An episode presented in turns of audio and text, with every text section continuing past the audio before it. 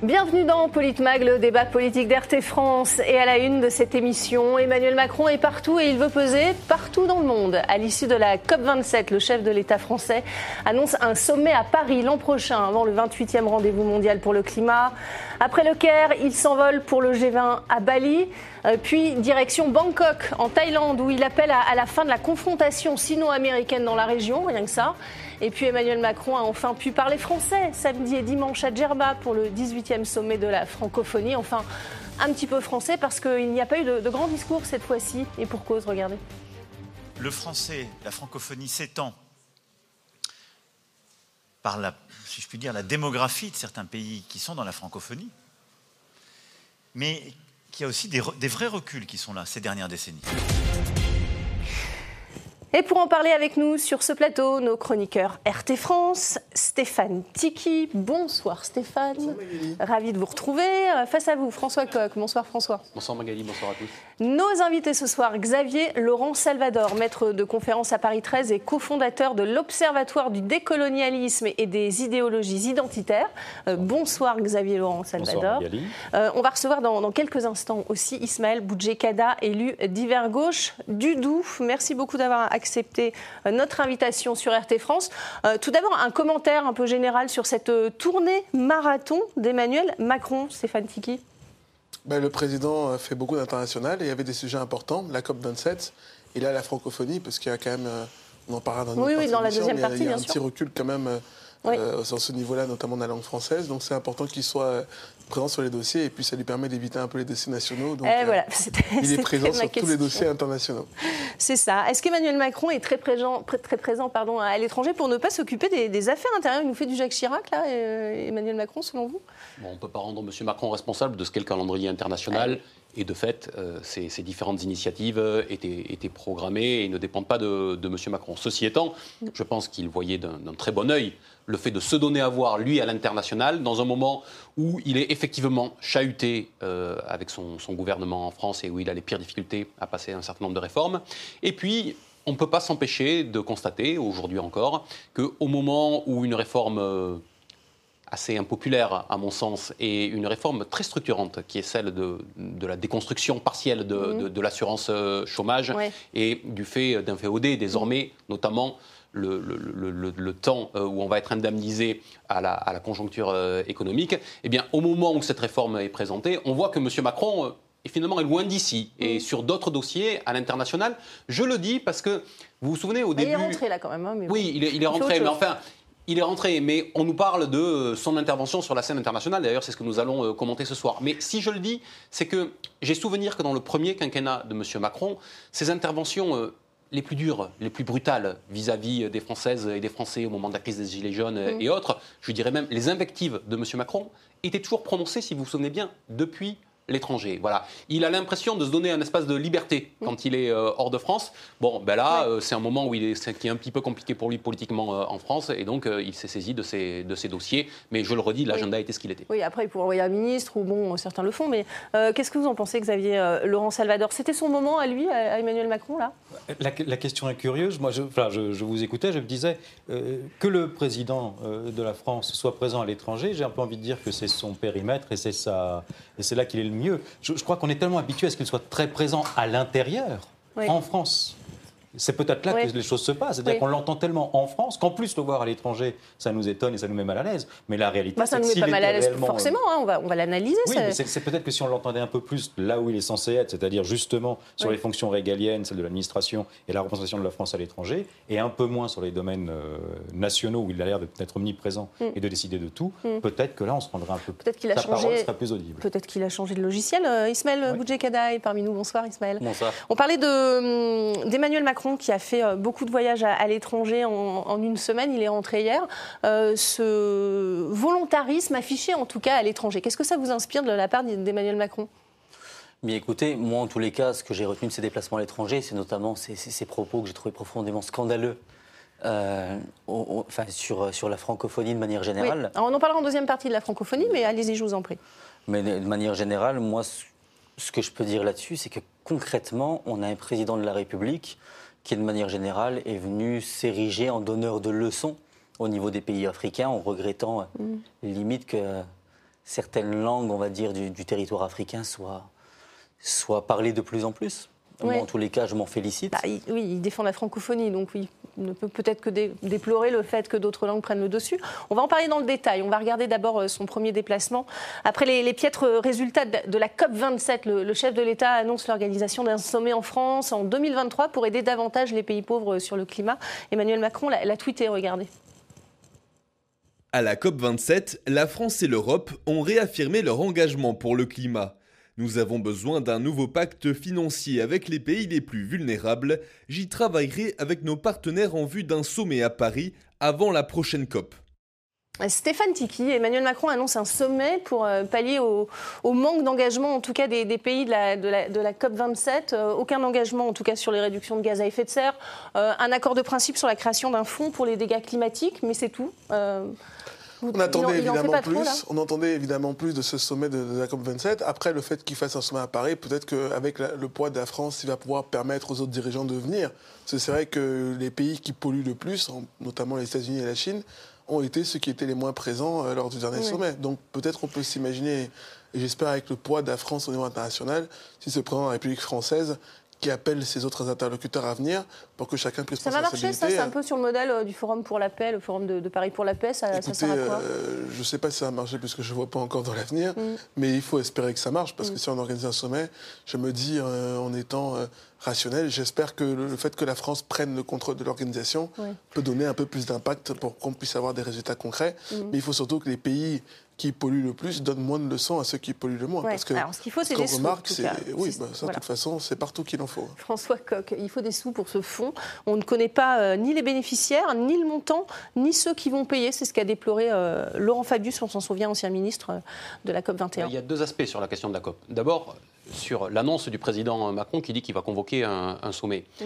Moi, je veux bien. Bon, c'est- toujours un petit peu la même chose. hein. Quand c'est en France, il, il ouvre un numéro vert, et quand c'est à l'international, il convoque un sommet. hein. Ça, à, à- à tous les coups, En ça France, gagne. oui. Mais il ferait mieux le président. fait sur la Libye, il la ferait mieux le président d'agir sur du concret. Oui. Alors, ce qu'on retient de cette COP 27, c'est que effectivement, ce, ce- ce fonds d'indemnisation se met en place, c'est plutôt une bonne nouvelle, c'est plutôt une réussite, même si c'est à échelle limitée, il faudra voir ce que ça donne.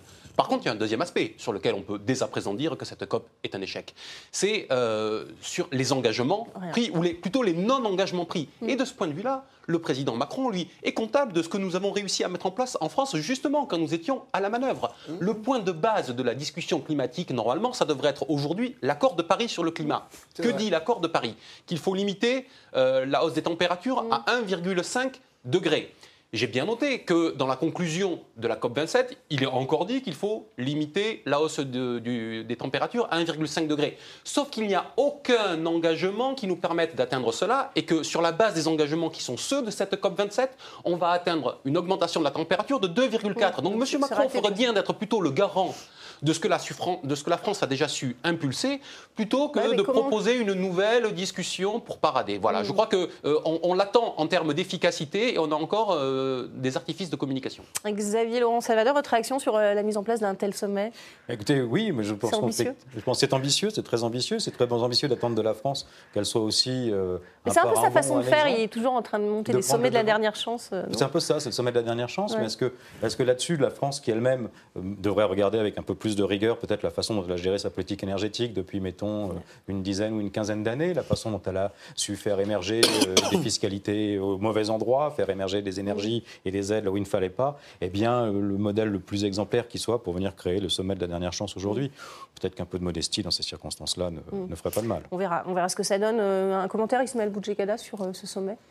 De manière générale, moi, ce que je déplore, c'est qu'on est là en train de, de vouloir imposer, notamment aux pays en voie de développement, euh, simplement qu'ils polluent moins. La réalité, c'est que quelle est notre légitimité à partir du moment où nous, nous avons su nous développer en, en épuisant les ressources planétaires On vient de dire aux pays en voie de développement que eux doivent faire preuve de sobriété. Ouais. À un moment Et en donné, même temps, on les indemnise, c'est ça l'idée. Exactement. Et j'estime que nous ne pouvons pas nous ériger en donneurs de leçons sur ces sujets-là et que les pays en voie de développement ne peuvent pas entendre de la France qui, elle, a su épuiser les ressources planétaires, je le répète, euh, alors même que, euh, enfin, de, de manière très concrète, quelle leçon on peut leur donner? C'est tout à fait légitime le fait que ces pays-là eh bien, à leur tour, usent et abusent des ressources planétaires justement pour se développer. J'estime qu'on est peu audible sur ces questions-là. Temps après qu'il faudra leur demander de la sobriété énergétique, selon vous. Mais bien évidemment, ou alors les accompagner. La question financière se pose, mais il faut les accompagner de manière très poussée. Parce que sinon, effectivement, on n'aura aucune crédibilité à partir du moment où nous n'avons pas fait preuve de sobriété. Mm. Un sommet pour euh, mettre en place un nouveau pacte financier avec les, pays euh, vulnérables. Voilà, euh, il faut plus d'argent pour, pour ça. Les indemniser pour pouvoir réinvestir, c'est peut-être la, solution, Ismaël Boudjekada? Ce n'est pas une mauvaise Bien évidemment. solution. À partir du moment où on leur demande à eux de se limiter alors que nous, de notre côté, on ne s'est absolument pas limité pour mm. nous développer, arriver au niveau où nous en sommes aujourd'hui. C'est tout à fait normal de les accompagner, et, notamment d'un point de vue financier. On va passer au, G20 après la, COP, la COP 27. Emmanuel Macron est, donc parti euh, pour le G20 en Indonésie, à Bali. Et nous, on a retenu cette photo, regardez, euh, en pleine crise des missiles ukrainiens euh, qui se sont abattus sur la Pologne. On voit Emmanuel Macron euh, au milieu des, dirigeants avec Joe Biden assis, euh, Olaf Scholz, le chancelier allemand, à côté. Qu'est-ce que ça vous inspire cette photo? Emmanuel Macron adore ce genre de moment. Ça a beaucoup fait le buzz, François Coq? Il y a les photos. C'est qu'une photo, mais. Oui, oui, oui. Il y a, il y a, pour le coup le, poids peut-être de la photo, mais il y a le choc de ce qu'on a entendu. Et sur le moment, c'était pas le président français. Ah oui, c'est pas le choc de la photo et le poids des mots, voilà, c'est inversé.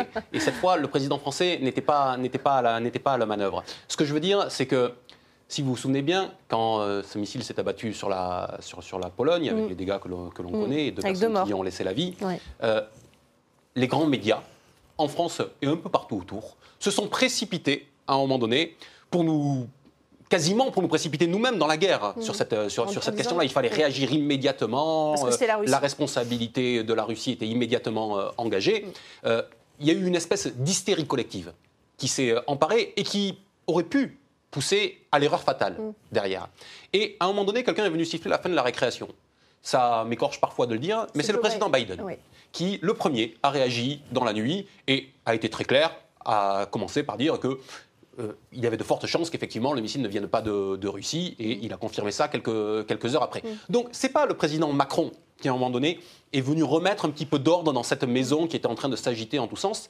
C'est le président euh, Biden qui euh, connaît bien les implications et, les risques qu'il y avait dans cette situation et qui s'est dit bon, voilà, à un moment donné, c'est plus du jeu. Effectivement, les risques sont importants si la situation dérape et il faut traiter la question comme elle doit être traitée de manière diplomatique au niveau des chancelleries et pas sur les plateaux télé avec des gens qui se, qui se mettent en scène. Moi, c'est ce que je retiens de, cette, de, de, cet épisode et c'est pas le président français qu'on a vu à la manœuvre à cette occasion. Mmh, Stéphane Tiki, qu'est-ce que vous retenez de, cet épisode et que vous inspire cette photo?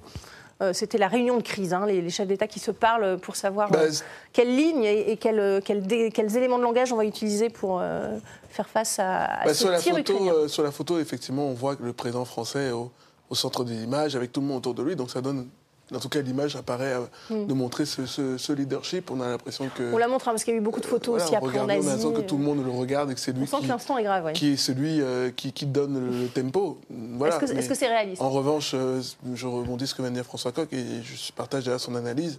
Il est vrai que sur cette image-là, on a l'impression que c'est la France qui donne le tempo au niveau du G20, au niveau international.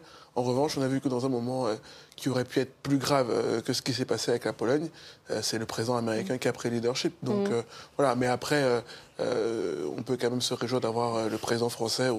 L'impression au moins qu'il soit au centre du jeu et qu'il coordonne un peu l'action au niveau international. Oui, après, il, a un rôle à jouer, évidemment. Xavier Laurent Salvador, ça vous inspire quoi cet épisode? Moi, je dirais deux choses. La première, c'est qu'on nous rejoue depuis longtemps la même, la même scène de Gavrilo Princip, Hein, tuant euh, l'archiduc Ferdinand et entraînant euh, en cascade euh, l'embrasement de, l'embrasement de l'Europe. Et effectivement, là, quelque part, cette image est très symbolique de cet mm. événement-là. Mm. Mais je ne peux pas, là encore, m'empêcher de penser que derrière cette, cette, photo, qui effectivement est très parlante, on, a quand même le délitement, de, par exemple, de tout le corps diplomatique aujourd'hui en France. Mm. Je vous rappelle que la grande réforme du corps diplomatique qui a été entretenue cette année a entraîné l'effondrement de la représentation française au profit de nominations qui deviennent de plus en plus politiques et qui sont de moins en moins fondées sur une, sur une expérience d'État et, sur une, sur, une, sur une compétence, en tout cas sur le mm. cursus honorum. Mm. Et je me méfie quand même de cette simplification à, à outrance, vous savez, de l'empereur Biden, des provinces euh, inquiètes et. Euh, de tout le monde vivant, réuni comme ça, euh, parrainé par des, par des puissances bienveillantes. Je me méfie de cette symbolisation excessive. On a échappé au pire, Ismaël Boudjekada, euh, grâce à, cette réunion de crise? Écoutez, au-delà des, des clichés, parce qu'effectivement on est dans la communication pure et simple, hein, Bah oui. euh, moi j'aimerais bien partir sur euh, quelque chose qui est intrinsèquement lié au sujet que nous abordons, à savoir le fait, et, et j'assume mes propos, que nous avons affaire à Volodymyr Zelensky, le président ukrainien, qui, pour moi, est un fou furieux. Qui a soufflé sur les braises, hein, qui n'a pas Mais voulu euh, admettre euh, effectivement pendant plusieurs jours. Et malgré les conclusions de l'OTAN et, et des Nations Unies de manière générale, il était là en train de persister et signer à nous dire que ce missile était en provenance de Russie. Et je trouve que nous avons effectivement évité le pire. Et ça nous montre quoi? Ça nous montre que ce, ce- ce monsieur, le, le président ukrainien, très clairement n'avait aucune difficulté euh, à nous conduire tout droit aux portes d'une troisième guerre mondiale, parce que c'est bien de ça dont on parle.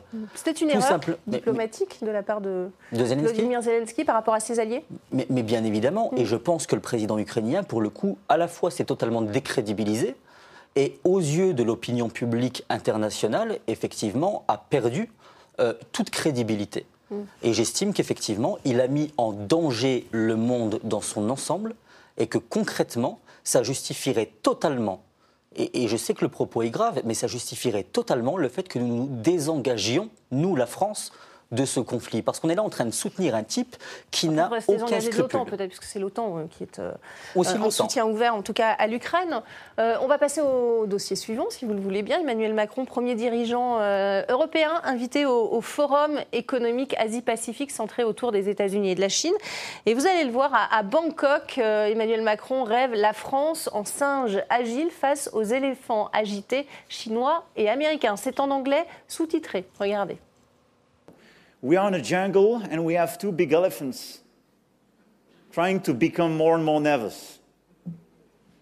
If they become very nervous and start war, it will be a big problem for the whole, the rest of the jungle. You need cooperation of a lot of other animals. Tigers, monkeys, and so on. Are you on the US or the Chinese side? Because now, progressively, a lot of people would like to see there, there are two orders in this world. This is a huge mistake, even for both the US and China. We need a single global order. Voilà pour euh, son intervention très remarquée. hein, euh, sa, métaphore de, de la jungle, euh, Stéphane Tiki, ça vous inspire quoi? Bah, Après, c'est imagé, hein, voilà. il Non, mais c'est vrai qu'on est dans un ordre mondial avec deux grandes puissances. On enfin, pas peur de cours de géopolitique ici, mais les Bah, si, États-Unis, la Chine, et euh, effectivement, euh, la France essaie de tirer son épingle du jeu. Et il faut effectivement être. euh, J'allais faire une autre métaphore en disant il faut être malin comme un singe pour pouvoir s'en sortir. Donc j'espère que, que c'est le cas. Après, euh, non, mais plus sérieusement, c'est vrai que l'ordre mondial, et quand on voit ce qu'on vit aujourd'hui, euh, on parlait tout à l'heure de ce qui s'est passé avec la Pologne, on se rend compte que dans un ordre mondial assez compliqué, quand on voit ce qui se passe aussi au niveau économique, notamment. on est dans une jungle, vous êtes d'accord avec cette est- image? Jungle, je trouve que c'est un peu caricatural, c'est pas le c'est pas le mot que moi j'aurais utilisé, mais on est dans un monde de, de compétitivité, dans un monde euh, économiquement difficile, avec en Fragile, plus euh, la fragilité vu ce qui se passe euh, avec l'Ukraine et la Russie. Donc oui, effectivement, il faut il faut de l'agilité et il faut être malin pour s'en sortir. Et c'est vrai que euh, je n'aurais peut-être pas utilisé cette métaphore-là. Bah, En tout cas, il dit qu'il ne faut pas euh, choisir euh, ou la Chine ou les États-Unis, hein, puisque c'est vrai que dans cette région, c'est surtout ces deux euh, puissances qui, qui s'affrontent. euh, François Koch, Euh, we need a single global order. J'espère que mon accent est bon, aussi bon que celui d'Emmanuel Macron, mais en tout cas, ça veut dire euh, on a besoin d'un- seul ordre mondial. Qu'est-ce que vous en pensez? Un seul ordre mondial, mais la France est à la traîne partout, en réalité. Euh, on, aura l'occasion, on aura l'occasion dans la deuxième partie, je crois, d'aborder le fait Oui, que oui, pour la franco sur la sur la francophonie. francophonie et en Afrique notamment, un certain nombre de pays, la Chine, la Russie, ont pris des positions. Et la France a pris du retard aujourd'hui. Mais dans toute la zone Asie-Pacifique, aujourd'hui, la France est en retard. Elle n'a pas vu le tournant, le basculement de- de- des, des échanges qui se déployaient dans cette zone. Elle est restée très en retrait. Quand elle a voulu s'y engager, elle a fait les mauvais choix. Elle s'est engagée derrière les gros mastodontes de la région. Par exemple, derrière l'Australie, pour des accords de coopération. On a vu ce que ça a donné il y a tout juste un an avec, vous vous souvenez, le, le gros accord sur les euh, sous-marins. 56 milliards d'euros qui nous sont quand même passés sous le nez, comme ça, au dernier moment, euh, sans que la diplomatie française, le président euh, en tête, n'y ait quoi que ce soit à, à redire. Donc, ce que fait le, le président français, le président Macron là, c'est que il court derrière, il essaie de, de- de rattraper le train en marche parce que justement, il sait que nous l'avons raté, faute de bons choix. Et pour ça, il décrit une situation qui est effectivement la situation réelle aujourd'hui, où il y a les États-Unis d'un côté, il y a la Chine dans cette, euh, dans, dans cette région, euh, dans cette région de- du monde. Mais j'ai entendu le président qui dit qu'il faut un seul ordre mondial, qu'il y a ces deux mastodontes d'un côté et de l'autre, mais en même temps, j'entends ceux qui viennent faire le service après-vente derrière le président, parce que c'est comme ça que ça marche, c'est pas vous que je vais l'apprendre, Magali, qui viennent nous expliquer que oui, oui, alors il y a les États-Unis et il y a la Chine, mais quand même, on ne peut pas les mettre sur un même pied d'égalité, parce que ceux que nous devons soutenir, ce sont les Américains Oui. dans cette zone, et que c'est sur eux qu'on doit pouvoir prendre appui pour se réinsérer dans la zone euh, Asie-Pacifique d'un point, de vue, euh, point de vue commercial. Je crois que voilà, tout ça est, est- est un peu brinque-ballant, si vous permettez, et c'est, fait un peu, c'est un peu une diplomatie de briques et de broc qui a toujours un train de retard. Euh, Xavier euh, Laurent Salvador, elle est audible, cette voix de la France euh, dans cette zone Asie-Pacifique? Elle est audible. euh, Dans la... On peut quand même reconnaître au président ici qu'il a la stature et l'envergure de Renault avec une grande tradition euh, diplomatique, culturelle, poétique française. hein. Moi, je, je l'écoutais, je repensais euh, à La Fontaine, un mal qui répand la Ah, terreur, vrai. mal que le siècle, en sa fureur, inventa pour punir les crimes de la terre, la peste, puisqu'il faut l'appeler par son nom. Je pense qu'on peut, de ce point de vue-là, si c'est ce qu'il essaye de faire, euh, y arriver. Par contre, euh, je voudrais quand même attirer l'attention de tout le monde sur le fait que des mastodontes dans la jungle, ça se prend les pieds dans les lianes, dans les branches, et ça n'avance pas. Les éléphants, vous les, les trouvez... singes, Et les singes, eux, y arrivent. Eux y arrivent. Les, les- les éléphants, vous les trouvez dans la brousse, Oui. Pas trop dans la jungle.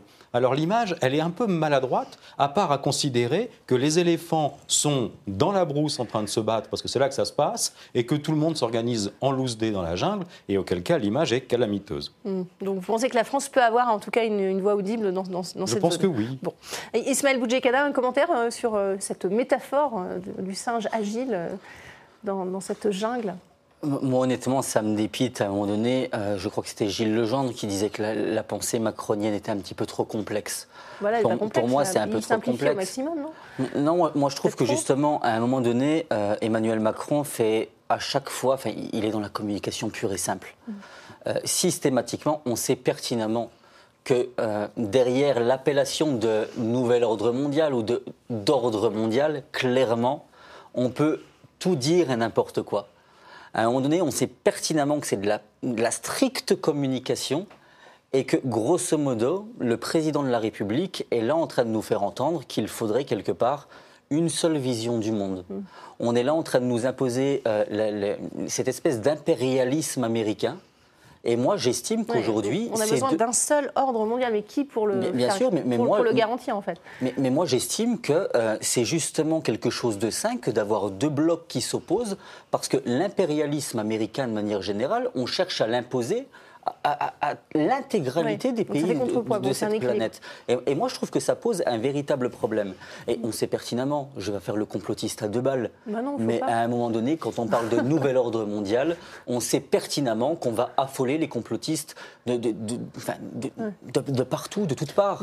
Et, et moi, ça me dérange ces appellations, et c'est en ce sens-là que j'estime que c'est de la stricte communication et que ça ne veut strictement rien dire. Stéphane. Non, mais qui est deux blocs C'est pas une nouveauté, ça, Oui, tout le monde est d'accord. c'est pour ça, mais il faut le casser, Moi- a priori, Moi, j'aurais bien voulu que, de dire qu'il y a un nouvel ordre mondial qui dise qu'il y avait une troisième voie, c'est surtout la voie de Oui. l'Europe.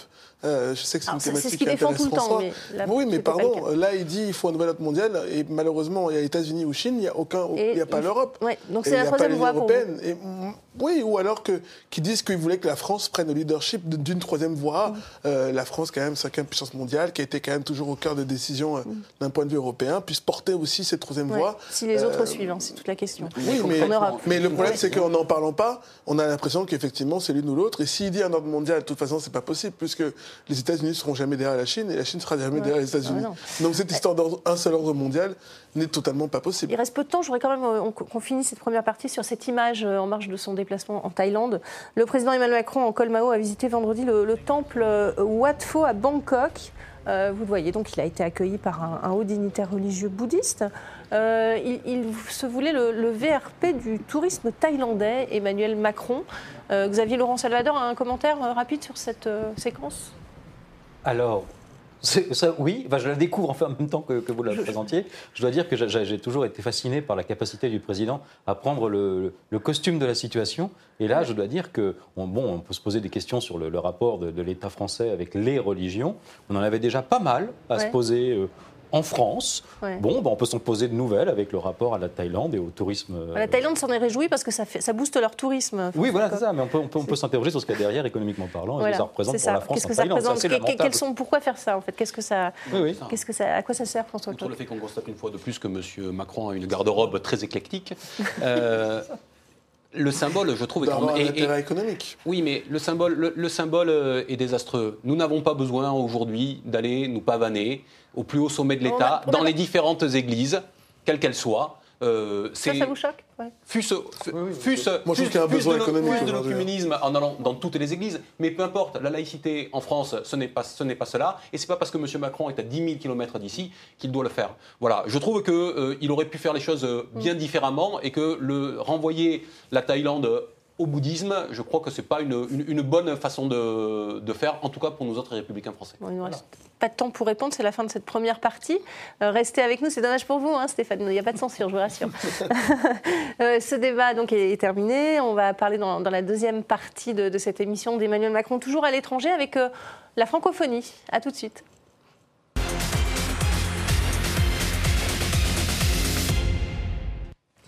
Bienvenue dans cette euh, deuxième partie de, de Politmag. On va parler du déplacement d'Emmanuel Macron en Tunisie pour euh, le sommet sur la francophonie. Vous allez voir, à l'ouverture de, ce sommet, euh, il y a eu une manifestation à Sarcis, la, ville limitrophe de Djerba. elle a été réprimée d'ailleurs par les, forces de l'ordre. On le voit, ils dénoncent ces manifestants le silence et l'inertie des autorités après le naufrage d'un bateau où 18 Tunisiens candidats au départ ont, perdu la vie fin septembre. En marge de, de ce sommet, Emmanuel Macron a d'ailleurs défendu sa politique de restriction des visas avec les pays du Maghreb. Écoutez. Ce coup de chauffe des derniers mois a eu de l'effet. Et maintenant, on voit que les retours sont facilités. Et donc, qu'est-ce qu'on a décidé de mettre en place avec la Tunisie et beaucoup d'autres? Un dialogue qui doit être technique, opérationnel, qui fait le point de manière très régulière sur les filières d'immigration illégale, sur les ressortissants de pays d'Afrique qui sont en situation irrégulière qu'il faut faire revenir pour avoir un processus, un processus accéléré et, je dirais, fluide. Voilà, donc ça, ce sont les propos qu'il a tenus à l'ouverture, euh, pas, officiellement lors du sommet, mais euh, est-ce que ce sont les bons propos, Ismaël Boudjekada, quand on est venu défendre la, francophonie? Est-ce que ce n'est pas un peu euh, compromettre ce sommet? Non, moi, de manière générale, de toute façon, j'ai l'impression qu'il n'y a strictement rien qui allait dans ce sommet de la francophonie. On avait un président de la République qui s'érigeait en donneur de leçons, et je ne suis pas sûr, notamment, que ses propos sur la politique des visas soient véritablement appropriés à la situation. Concrètement, euh, quand, je dis qu'on a un président qui s'érigeait en donneur de leçons, moi, ce que j'ai vu, c'est un président qui regrettait le fait que les pays africains, notamment, s'en retournaient, euh, par exemple, vers leur langue euh, mmh. d'origine. Mmh. il regrettait que les Africains ne parlaient pas, enfin, ne parlaient pas encore aujourd'hui le, français comme, comme avant. Mais à un moment donné, je trouve que c'est insulter l'histoire même de ces pays, l'identité même des habitants de ces pays, que de tenir ce genre de discours sur leur propre terre. Et quelque part, ça a des relents de, néocolonialisme. Et moi, c'est là-dessus que ça me dérange profondément. Parce que euh, la francophonie est à défendre, évidemment, euh, Stéphane Tiki, vous allez me dire oui. C'est 88 pays, 120 millions d'habitants, mais euh, effectivement, le, le, français qui est un peu en perte de vitesse. Comment est-ce que vous l'expliquez? Euh, écoutez, pour moi, c'est deux choses totalement différentes. Sur la politique des visas, évidemment, c'est compliqué euh, de dire à des gens avec qui on veut faire des affaires économiques ou avec qui on est partenaire, on va accepter moins de vos ressortissants. Donc ça brouille un peu la relation entre la France et ces pas le cas, donc il fallait peut-être euh, s'exprimer En revanche, oui, non, mais pas de problème. En revanche, le fait qu'ils disent que dans certains pays, ils ont durci la politique des visas pour faciliter le retour des personnes en situation irrégulière pour entrer dans un pays d'origine, moi, j'appelle ça un coup de pression qui met euh, à ces pays-là. Puisque, euh, pardon de dire ça ici, On sait très bien qu'avant, on disait, euh, c'est Donc il impossible fait de la renvoyer... politique intérieure, là, Emmanuel Macron. Oui, puisqu'on disait, on disait, on a entendu une tonne de fois dire un tel est ressortissant étranger dans situation irrégulière ou a commis tel acte grave, il est impossible de le renvoyer chez lui parce que le pays d'accueil n'en veut pas. Mm. Maintenant, en revanche, quand on dit au pays d'accueil, si je te donne moins de visas et qu'il y a moins de ressortissants, il est content, tu devrais accueillir plus de ressortissants chez toi qui sont en régularité.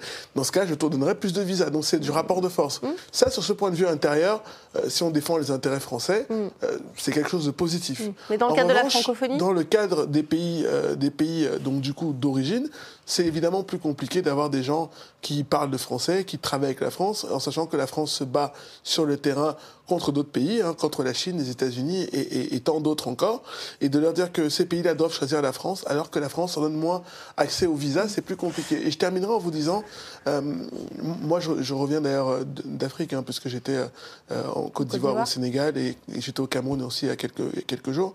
Les gens parlent le français, il y en a d'ailleurs, pardon de dire ça comme ça, qui parlent mieux le français que d'autres qui sont ici en France. Donc, euh, Oui, donc- évidemment, Non, mais, hein, bien sûr. Il faut le dire quand même, parce Bien que moi je, je le dis en étant en plus euh, euh, d'ici et d'ailleurs, et surtout quelqu'un qui est sur le terrain, puisque je viens du continent africain.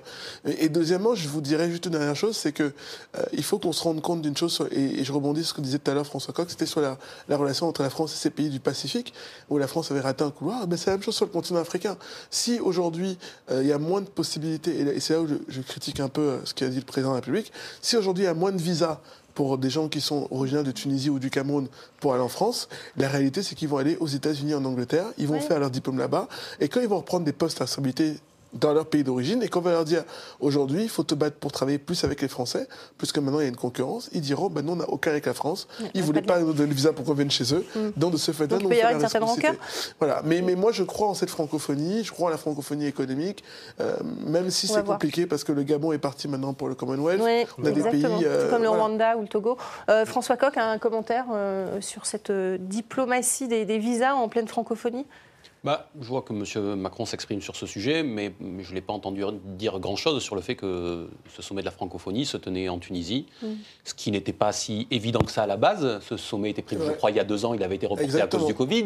Il a été reporté l'année dernière parce que la situation était un petit peu complexe en. Tunisie, parce qu'il y a quelqu'un qui s'est accaparé tous les pouvoirs en Tunisie, mettant fin à un processus populaire qui était en cours depuis euh, des années, un processus constituant, qui était quand même quelque chose euh, de très important, je crois, à l'échelle du, euh, du continent. En tout cas, pour les observateurs extérieurs que, que- que nous sommes, on voyait là un mouvement populaire qui était euh, en, en- en train de, de chercher sa voie. Bon, ben, tout ça, aujourd'hui, on a remis un couvercle, on a remis un couvercle là-dessus, et j'ai noté que le président Macron ne s'est pas exprimé sur euh, ce sujet. J'ai cru entendre qu'un certain plus, nombre de, de- de chefs d'État ont hésité à venir participer. Il y en a qui n'étaient pas invités, c'est le, Mali, le. Burkina Faso et, et la Guinée, alors qu'il y a eu aussi des, des renversements euh, dans, dans ces pays-là, mais eux n'ont pas été invités. Donc les interventions de M. Macron sur, euh, sont un petit peu à, à géométrie variable. Et effectivement, il faisait de la politique intérieure française par, euh, par cette, euh, par cette intervention-là. Hum, Ismaël Boudjekada, une réaction?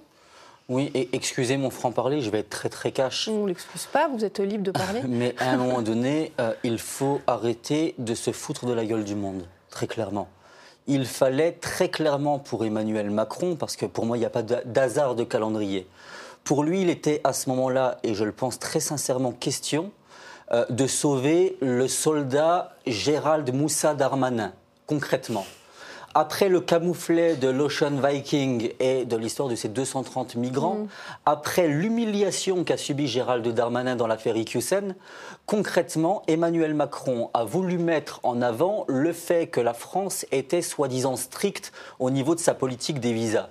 Et donc, à mon sens, je pense que cette sortie n'est- n'est pas anodine. Il a tout simplement cédé aux sirènes de l'extrême droite. Il n'y a pas de hasard de calendrier en politique. Il savait pertinemment ce qu'il était en train de faire. Et donc, concrètement, il voulait donner à Gérald Darmanin une autorité qu'il n'a pas. Donc moi, j'estime que ce monsieur, au regard de sa gestion des différentes crises et au regard de ses prises de position, aujourd'hui, ne devrait plus être ministre de l'Intérieur, tout simplement. Xavier Laurent euh, Salvador Bah, sur, sur la francophonie, moi, je voudrais quand même rappeler deux, trois petites choses. D'abord, la Tunisie est un pays qui a une grande tradition de linguistique française. Il y a des gens peut-être que vous ne connaissez pas, mais Melchouk, par exemple, ou Salah Mejri, qui sont de grands linguistes francophones et du français et de linguistique générale, qui viennent. Il y a une grande tradition de l'étude du français de- dans les pays du Maghreb. Et la francophonie, aujourd'hui, qui est un mythe. Enfin, euh, connaissez-vous un dictionnaire de la francophonie, par exemple? Vous voyez? Ça, c'est une entreprise que le CNRS devrait financer. Ils ont torpillé les laboratoires qui le faisaient avant même que le dictionnaire de la francophonie ne puisse euh, apparaître. Et je voudrais quand même rappeler que cette idée d'un néocolonialisme français, moi, ne me, me va pas du tout. Parce qu'en réalité, aujourd'hui, les pays d'Afrique, moi je connais très bien le Centrafrique, j'y suis né, j'y ai vécu une grande partie de mon enfance, j'ai bon, eu l'occasion de, de voir ce que ça devenait. Aujourd'hui, le, le- le combat, c'est pas entre le Sango et le, et le français. hein. C'est que les pays d'Afrique, aujourd'hui, ils choisissent l'anglais Oui, ou l'arabe. C'est ce que j'allais dire. C'est l'anglais qui prend le dessus. et alors, quelle est la langue d'origine des pays dont on parle? L'arabe n'est pas la langue du Maghreb, euh, l'anglais n'est pas la langue de, de- l'Afrique. Bah, Quand Xi Jinping- mais bon. Quand Xi Jinping se rend en Afrique du Sud en 2016 avec 5 milliards dans la poche hein, pour aider au développement du pays et que le président d'Afrique du Sud dit à ce moment-là honte au passé colonial euh, de Mm. tous ceux qui sont venus chez nous, bienvenue à nos amis chinois Mm. qui viennent, et c'est du extractivisme, acheter nos ressources et donc faire exactement ce que faisaient les pays européens autrefois, en réalité on est en train de leur imposer là, par l'extractivisme du capitalisme chinois, une nouvelle forme de colonisation qui est beaucoup plus grave que n'est celle que d'une pseudo-francophonie qui, à mon avis, au contraire, Sous, sous serait quelle une voie forme plus moyenne. grave Sous quelle forme Ah, parce Économique que, bah, parce que l'aliénation économique telle qu'elle se construit Mm. aujourd'hui dans un monde bipolaire dont on parlait tout à l'heure, elle risque d'a- d'a- d'asservir, de, de forcer le continent africain à opter pour l'un des deux blocs, un des deux mastodontes Mm. dont on parlait tout à l'heure. Et je crains malheureusement que le poids démographique de la puissance économique africaine dans les 30 prochaines années ne soit la raison pour laquelle l'Europe s'effondrera si on ne fait rien en termes de présence économique, stratégique, géostratégique et linguistique. Mhm. Donc, la francophonie aujourd'hui, alors je parle vraiment uniquement de la francophonie, je crois que pour la politique vous avez parfaitement raison et vous connaissez sans doute ça mieux que moi, mais pour ce qui est de la promotion de la francophonie de ces 88 pays, Emmanuel Macron jusqu'à aujourd'hui, avec Villers-Cotterêts, Oui, Enfin, parce ce que le prochain sommet sera à Villers-Cotterêts, c'est ce qu'il a annoncé. mais qui est une En catastrophe France, en réalité. L'institution qu'il est en train de construire est assez Mm. maladroite. Euh, elle ne prend pas en compte les francophonies au sens linguistique de la chose. Par francophonie, aujourd'hui, vous vous retrouvez avec quelqu'un comme Iseut qui chante en anglais. Oui, oui, qui sera invité pour euh, ce prochain Et sommet. j'ai bien peur, malheureusement, que comme souvent, lorsqu'on annonce euh, A, on annonce en réalité moins A. Bah, comment- pourquoi un sommet de la francophonie en France? Est-ce que ça a du sens? Eh, Voilà. Moi, je trouve que ça a du sens d'avoir la francophonie. France Bah oui, de toute façon, la, fran- la francophonie, c'est quelle langue qu'on parle? C'est le français. Oui, ah mais bah non, bah, je euh, suis pas tout à fait d'accord. bah, on pourrait en on va- on va en Le parler avec On verra parce qu'on va vous Non, montrer mais un après, il y a c'est pas plusieurs forcément types le de cas. francophonie, plusieurs types de langues. Mais au départ, la langue de base, enfin, dans francophonie, franco, c'est France, c'est français. Oui. On est dans- Non, jusque-là. on va pas la- je- Alors si c'est le français, on va pas la l'inventer promouvoir dans notre. Bah, moi, je trouve qu'en France, oui, il faut d'abord qu'on aille à promouvoir ça. Mais surtout, au-delà de ça, et c'est là où je, rebondis ce que vous disiez en étant not- notamment d'accord avec vous, c'est que d'un point de vue économique, aujourd'hui, euh, si le président vient, et, et moi, c'est ce que je dis à chaque fois, et j'ai répété ça aussi ici euh, euh, la dernière fois, quand le président vient pour promouvoir le français, c'est très bien. Mais les gens sur le continent aujourd'hui, ils ont besoin d'avoir du développement économique. Donc, si on vient promouvoir le français, Oui, mais que derrière, manger, on ne signe rien et que ça n'améliore pas le, le- le quotidien de la vie des gens, Bien sûr. les gens, ils vont dire, bon, les Français, je vous aime me bien? Oui, allez-y, je vous en prie. Euh, je vrai. veux bien qu'on parle d'améliorer le quotidien des gens. La réalité, euh, vous, vous connaissez un petit peu le, euh, le jeu de mots, l'Afrique pompe Afrique. La réalité, c'est qu'aujourd'hui, les pays africains sont encore pillés. Le colonialisme, à mon sens, n'est absolument pas terminé et on pourrait, et ce serait le sujet d'un débat beaucoup plus long, mais parler par exemple du franc CFA. Aujourd'hui, la réalité, Oui, c'est qu'effectivement, je vous donne un exemple tout bête, la France a une réserve d'or énorme sans pour autant n'avoir de mine d'or sur son territoire. À un moment donné, il y a des questions qui, qui doivent être posées et nous pillons l'Afrique depuis des Guyane. décennies. Si je peux me permettre, Alors, juste- Stéphane Ismaël, et Xavier ensuite. euh, Au-delà des questions de colonialisme, néocolonialisme, la question aujourd'hui, c'est que l'Afrique est un territoire bondé de richesses. Et ils ont envie de vendre ces richesses-là pour pouvoir se développer. Et l'avantage, c'est que par le monde en entier. 61, en tout cas après l'indépendance des pays, la France était le partenaire privilégié. La réalité aujourd'hui, c'est c'est plus le cas. D'abord parce qu'il y a- la Russie, il y a les États-Unis, il y a la Chine, euh, il y a. Israël, il y a l'Inde, il y a la Turquie, et donc la France en fait est en train de perdre des parts de marché. Donc promouvoir la francophonie, moi je dis oui, mais il faut promouvoir la francophonie en- à l'aide d'un développement économique qui suive dans lequel c'est du gagnant-gagnant. Et la réalité pourrait être dans mais- votre sens. Xavier, attendez, je voudrais que tout le monde parle. Xavier Laurent, après, C'était euh, pas du gagnant-gagnant avant. La- la- la- les pays du continent africain ne gagnaient pas. Et c'est pour ça qu'ils sont tournés vers d'autres Donc pays. c'est la clé donc, pour un un retour peut-être à, Moi, je pense à la de la langue française, Xavier Laurent? Oui, vous moi, je trouve qu'on raisonne un peu en, en des termes qui sont un peu ceux des années 50. Euh, Citez-moi une monnaie, à part le dollar aujourd'hui et le yen, qui soit indexée sur les ressources premières et, euh, de l'ex- de- Oui. du pays. Il n'y en a plus. Alors aujourd'hui, plutôt que de raisonner en termes de colonialisme ou de néocolonialisme, il faut raisonner en termes d'extractivisme. En réalité, ce qui intéresse, c'est le lithium, c'est le bois, c'est le, di- c'est le diamant, mais ça intéresse l'industrie, pas les États. Donc aujourd'hui, euh, le- l'extractivisme, il est le fait d'États prédateurs. Je pense que la Chine s'en sort très bien. Quand Xi Jinping va en Afrique du Sud, il sait très bien ce qu'il fait. Alors, la promotion de la francophonie aujourd'hui, c'est un modèle économique qui l'accompagne, évidemment. C'est l'intégration dans un modèle économique, un modèle éditorial, qui est combattu d'ailleurs de l'intérieur par nos pseudo-alliés, à commencer par les États-Unis. La sûr. présence du français en Afrique aujourd'hui, c'est pas uniquement le fait d'un néocolonialisme, pardon, mais c'est surtout aussi quand même le fait d'entreprises qui sont présentes sur le territoire et qui, elles, effectivement, sont des entreprises prédatrices localement parce qu'elles sont opportunistes alors qu'elles ne devraient pas. Mais je pense quand même qu'on on, on- on touche là aux, aux limites d'un d'un débat trop simple où il y aurait d'un côté la francophonie qui serait l'outil un peu dans une espèce de, de vision 13 années 50 du monde où la France serait prédatrice par la langue et assoirait sa domination, par opposition à des pays émergents qui chercheraient à s'en sortir. C'est au contraire une voie d'émancipation en Oui, l'occurrence. Et c'est un autre outil, la francophonie, euh, la francophonie, la francophonie euh, de l'avenir. En tout cas, c'est l'objectif affiché de peser euh, davantage dans, dans le règlement des crises, notamment en Afrique, évidemment. C'est ce qu'a dit la, la secrétaire générale de l'OIF. Regardez.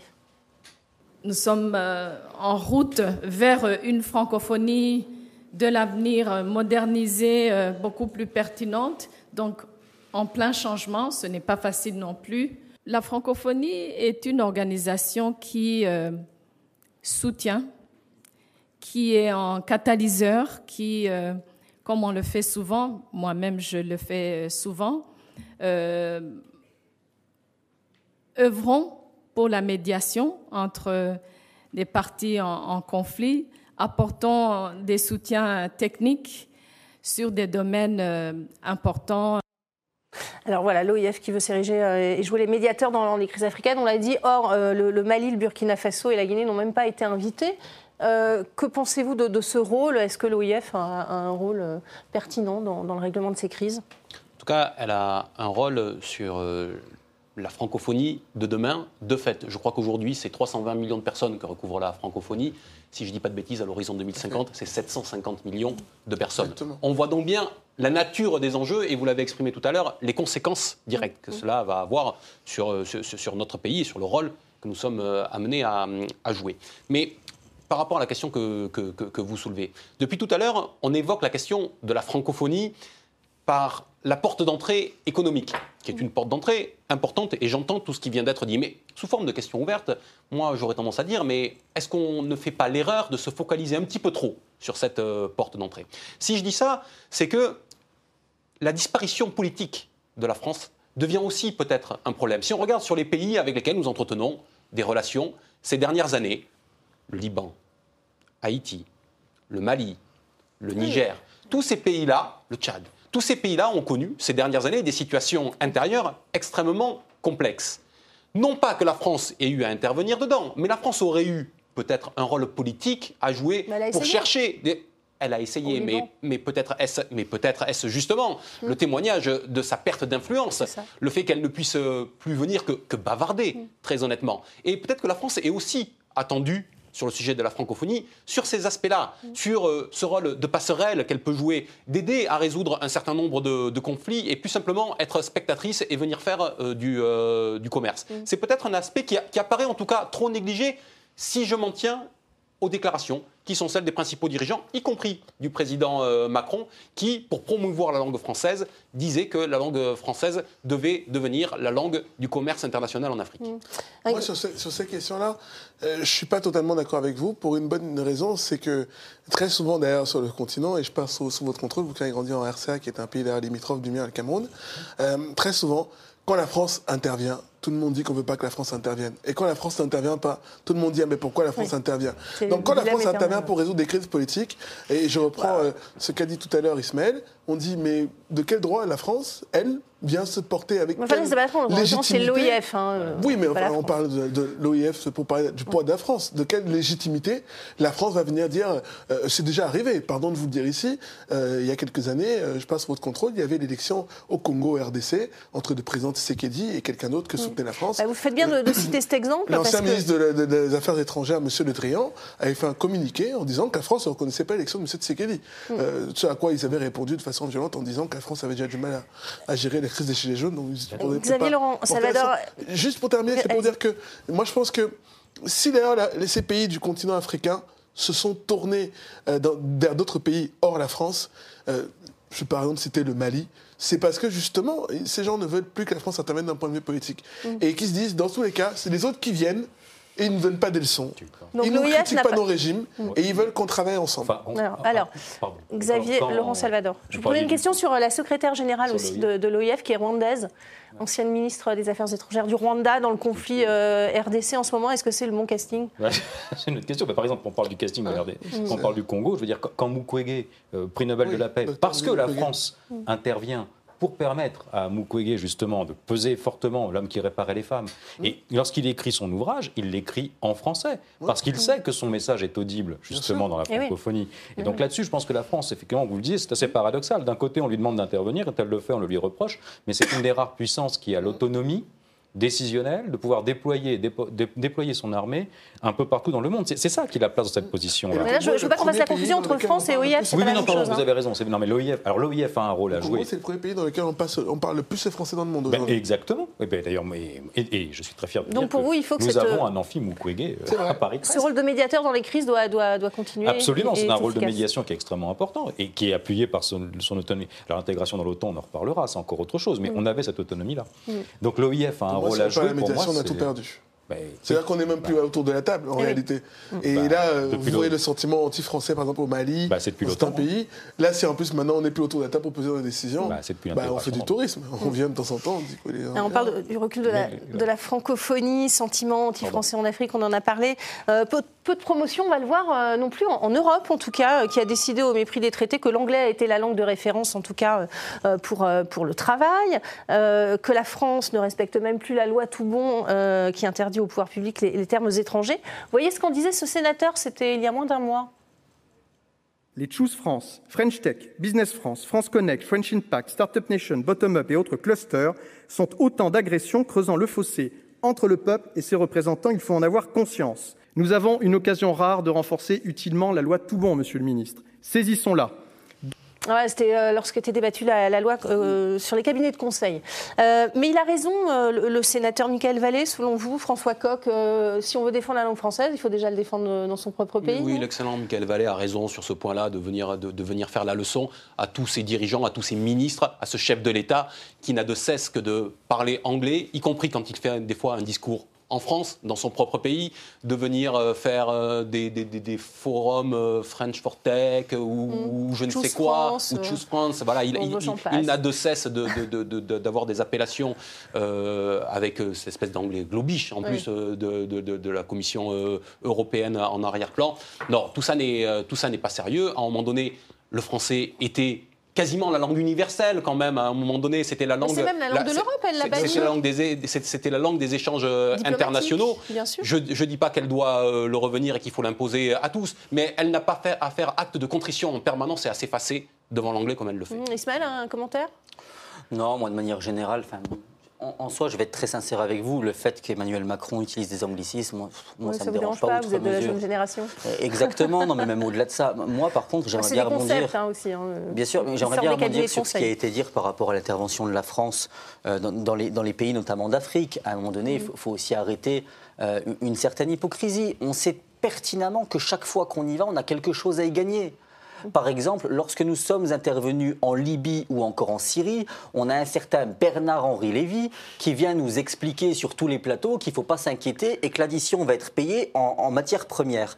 À un moment donné, on va intervenir en Afrique simplement pour piller leurs richesses. Il ne faut pas se voiler la face.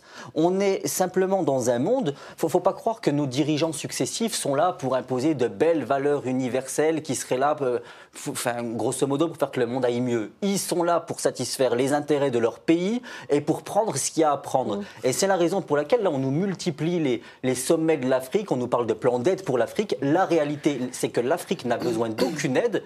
L'Afrique a simplement besoin qu'on arrête de la piller. Et je pense que là-dessus, il faut arrêter l'hypocrisie. Allez, Stéphane Tiki, on va Alors sur, sur, le sénateur socialiste, euh, moi je trouve, je rebondis rapidement, hein, je trouve qu'il a, il a raison.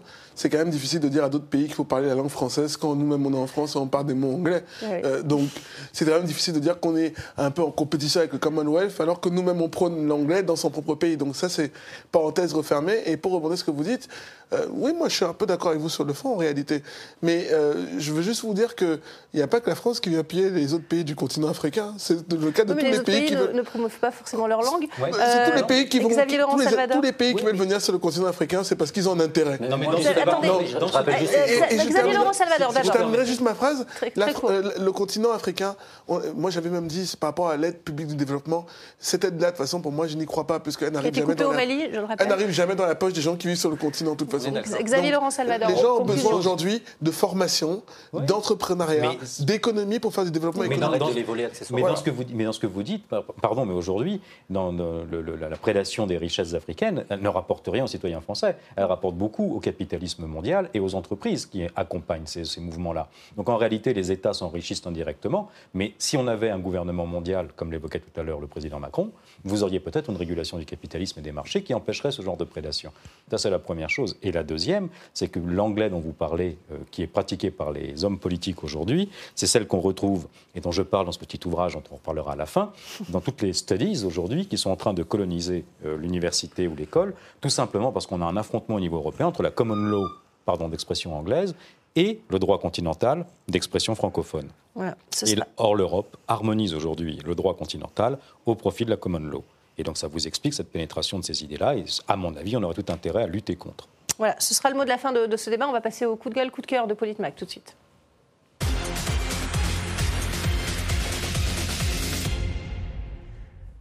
Il me reste très très peu de temps. Je vais faire réagir qu'une seule personne par, euh, par coup de gueule. Euh, un coup de gueule, coup de cœur, c'est à vous de me le dire, euh, François Coq. La réhabilitation du compte de Twitter de Donald Trump. Oui, je crois qu'il est déjà passé à autre chose. Monsieur Trump, il a son propre réseau social Oui. maintenant qu'il promeut, donc il- je crois qu'il n'a pas prévu de se resservir à nouveau de, de, de- de- de Twitter. Non, mais c'était bien de le faire ou pas? Bah, en tout cas, euh, vu les propos qui étaient euh, les siens, à un moment donné, euh, il était légitime qu'il soit plus sur le réseau. Après, euh, un bannissement à vie n'avait pas de n'avait pas de sens non plus. Mais en fait, euh, je crois que c'est un débat un petit peu dans, dans, dans un verre d'eau. Ismaël, très court euh, sur ce. De manière très, très courte, moi j'ai participé au petit sondage de- d'Elon Musk. Ah, vous l'avez fait? Vous avez voté quoi? et et j'ai voté oui. Ouais, on vient de je le voir, je- ce je déteste Donald Pour Trump, la mais à un moment donné, euh, soit on est démocrate, soit on l'est pas. Euh, et j'estime que Donald Trump a le droit justement d'avoir sa voix au chapitre. Je la combats, mais j'estime qu'il a toute sa place sur la place publique. Stéphane Tiki, très court si vous, si vous Franchement, pouvez. euh, rapidement, je Oui. ne partage rien avec Donald Trump. Donc et je trouve que chacun doit pouvoir avoir la liberté de pouvoir s'exprimer. Donc pour vous, il fallait pas le rouvrir son compte. Non, si, je partage rien avec. Donald Trump. Mais il peut- il a le droit d'exister. la liberté de pouvoir s'exprimer. Xavier Laurent Salvador, je vais, je vais même pas vous faire pareil, d'accord. Je vais pas vous faire réagir là-dessus parce que je vais, je vais vous demander de m'expliquer ce petit manuel à l'usage des, des parents et, et d'un enfant woke qui. euh, Qui vient de paraître au CERF. Qui vient de paraître au vraiment, CERF, remercie Magali. Pourquoi? Parce que c'est un petit ouvrage qu'on a créé dans la foulée de l'Observatoire qui évoque les pénétrations des idées justement anglo-saxonnes dans l'université que nous combattons. Voilà, on fera un, un politmag là-dessus euh, pour décrypter en tout cas euh, ce Avec phénomène. plaisir. Merci beaucoup, merci à tous d'avoir euh, participé à ce débat. C'est la fin de, de cette émission. Merci à vous pour votre fidélité et restez avec nous sur RT France, bien sûr.